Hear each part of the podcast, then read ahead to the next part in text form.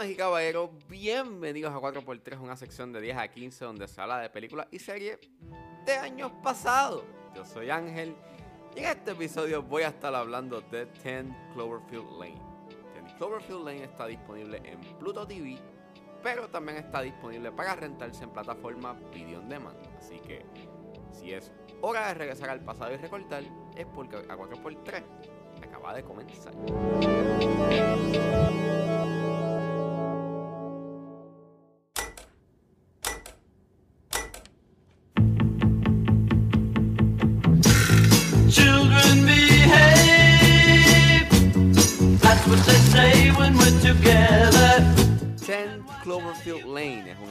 Dirigida por Dan Trachtenberg y es escrita por Josh Campbell, Matt Stucken y Damon Chazelle. Y el elenco lo compone Mary Elizabeth Winstead, John Goodman y John Gallagher Jr. Y el filme trata sobre una mujer que despierta en un búnker bajo tierra y el hombre dueño del mismo insiste en que ocurrió un evento hostil que ha hecho que la superficie de la tierra esté inhabitable.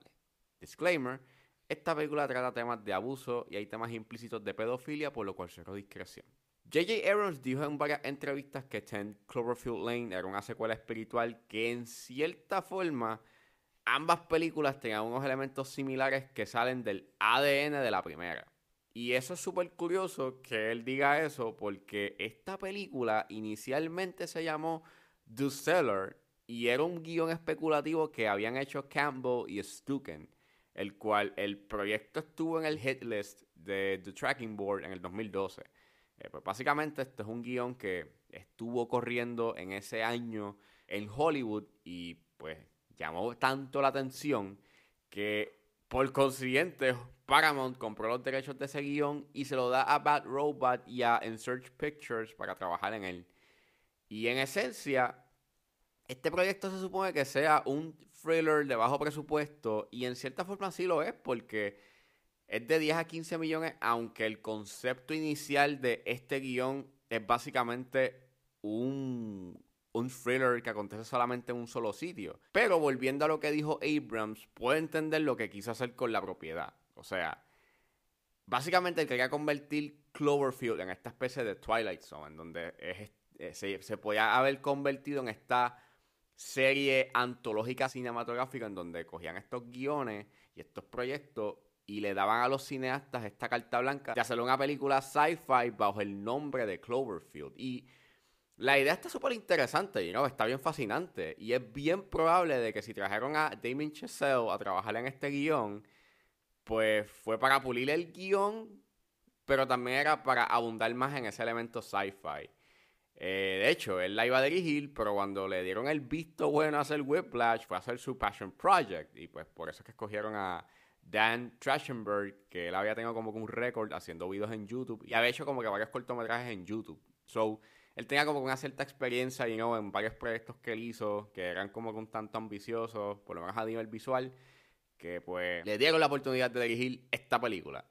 Y yo creo que tengan en perspectiva que cuando salió esta película habían pasado ocho años. ¡Ocho! Y que, en el, y que cuando en enero del 2016, en el screening de, de 13 Hours, habían anunciado y habían puesto un trailer de que venía, que, de que venía otra película de Cloverfield y que esa película venía en dos meses, pues yo brinqué paredes. Y, y yo pues la vi en ese entonces y la he visto varias veces y la revisité nuevamente y sigue siendo una muy buena película. Eh, con 10 Cloverfield Lane, pues lo más que me gusta es su componente dramático, mucho más que sus elementos de ciencia ficción. Y es que básicamente las actuaciones son bien buenas, son buenísimas. Especialmente la de John Goodman. Yo pienso de que Goodman se merecía esa nominación al Oscar a Mejor Actor Secundario. Y en verdad es que su personaje, pues, es el causante a que el filme se hable sobre el tema del abuso. Y el personaje que interpreta Mary Elizabeth Winstead, se llama Michelle, es un personaje el cual, pues, ella ha sido víctima de abuso desde su niñez. Y en el momento en el que la vemos por primera vez en pantalla y vemos que ella está huyendo y cuando vemos el anillo de compromiso en la mesa, pues uno puede pensar muchas cosas, pero cuando pasa la escena en el carro en donde el esposo está llamando y le dice que las parejas discuten todo el tiempo, junto con la manera en cómo lo, cómo lo dice, que by the way, quien hace de el prometido es Bradley Cooper, él hizo un cambio bien random, pues deja claro que este tipo llegó a cometer un acto abusivo y ella está saliendo de ese ciclo. Y me está bien interesante el arco que tiene Michelle, o sea, ese personaje, porque es un personaje bastante fuerte y decidido, pero que está en esta constante culpabilidad por lo que no pudo haber, por, por lo que no pudo hacer por miedo. Y el miedo en esta situación es horrible, pues es la reacción normal que uno tendría, porque el abusador siempre está en busca de causar esa intimidación y miedo para así mantener el control. Y la manera en cómo la película te presenta eso y cómo te presenta esa interacción bastante nociva, pues es bastante disturbing y es bastante inquietante. Y me está bien curioso de que no importa el número de personas que hay, que, que pueda haber, en este caso, pues que hay dos contra uno, pues siempre el abusador pues puede tener esa delantera por solamente eso, por ese juego mental. Y el hecho en que esto ocurra en un bunker sin salida, entre comillas, pues yo lo encuentro bien brillante. O sea, creo que hay unas metáforas bien buenas con el contexto en donde transcurre la narrativa. Y en verdad, pues me gusta mucho el personaje que interpreta Mary Elizabeth Winstead y el arco que ella tiene. La hacen ser un personaje bastante memorable y me encanta mucho de que es un personaje que quiere salir del ciclo y que no quiere caer de nuevo en ello, al igual que quiere librar esa culpabilidad que la está agobiando. Y mano, ¿verdad? Pues la actuación de Elizabeth Winstead, pues es magistral, es buenísima. Y como dije, John Goodman pues actúa en mayúsculas. El personaje que interpreta, que es Howard, es un personaje bien volátil, intimidante, y aunque hace este acto de buena fe entre estos extraños a su bunker, pues la experiencia no es para nada amena y es siempre tensa y siempre hay como que un cierto tipo de incertidumbre con él, porque tú no sabes cómo él va a actuar. Pero aún está en las motivaciones que tiene con Michelle, y eso yo lo encuentro sumamente disturbing y viéndola ahora, hay cosas que no me había fijado, que, que, no, me, que no me había fijado en, en, en viewings anteriores. Y aunque el guion en ese aspecto está bien, está bien escrito, pienso que las interacciones y el suspenso que genera está bien hecho. Yo no puedo negarte que en esta ocasión pues encontré el personaje de Emmett como uno que está en el bunker porque es necesario tenerlo. Y me explico. Howard básicamente causa el accidente y se lleva a Michelle al bunker y Emmett también le cae al bunker porque él sabía de que Howard estaba haciendo el bunker porque él en parte lo construyó. Y si el objetivo de Howard era que solamente estuviesen ellos dos en el bunker, pues ¿por qué no eliminó a Emmett? ¿Por qué tenerlo en el bunker si tarde o temprano lo iba a matar?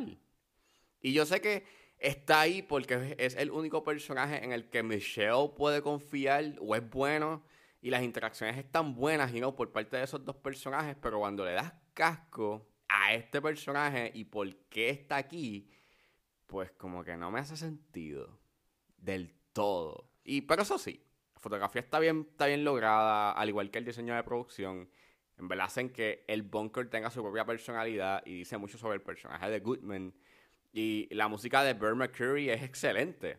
Pero cuando la película sale del bunker y se da el tercer acto, pues como que ahí no está tan buena. Y mi issue creo que al final es que es, es, es ese elemento de ciencia ficción que no está tan bien trabajado. O sea, te lo dejan bastante implícito en la película, pero la ejecución es media underwhelming. El diseño del monstruo de esta película con el diseño de Clover, que es básicamente perfección.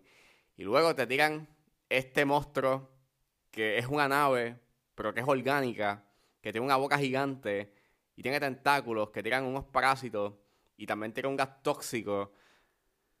Ya, están escuchando todo esto y ustedes están diciendo, pues, ah, esto es como, ¿qué es esto? Pues, en verdad es una amalgama de cosas y en verdad es como que bastante, eh.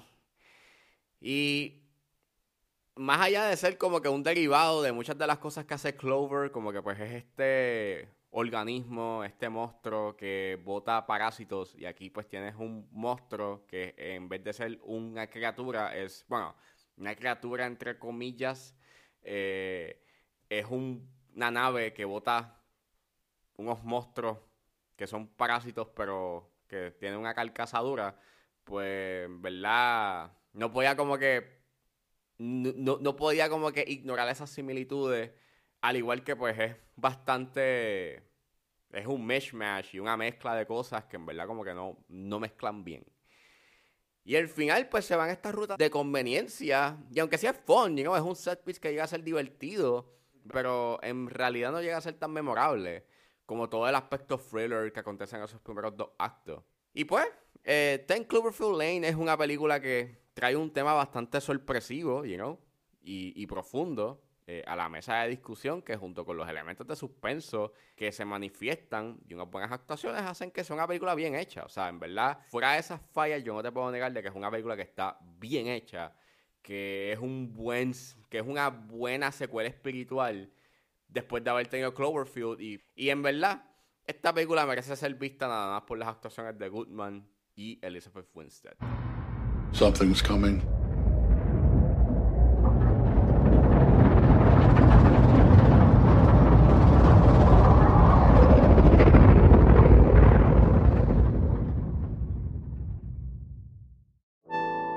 Bueno, eso fue todo en este episodio de A4x3. Espero que les haya gustado. Suscríbanse a mis redes sociales. Estoy en Facebook, Twitter e Instagram con gs.pr. Recuerden suscribirse a mi Patreon con un solo dólar. Puedes suscribirte a la plataforma y escuchar antes de su estreno los episodios de 10 a 15 y a 4x3.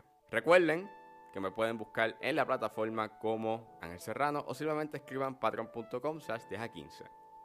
Y también me pueden buscar en su proveedor de podcast favorito como 10 a 15 con Ángel Serrano. Gracias por escucharme y nos vemos en la próxima.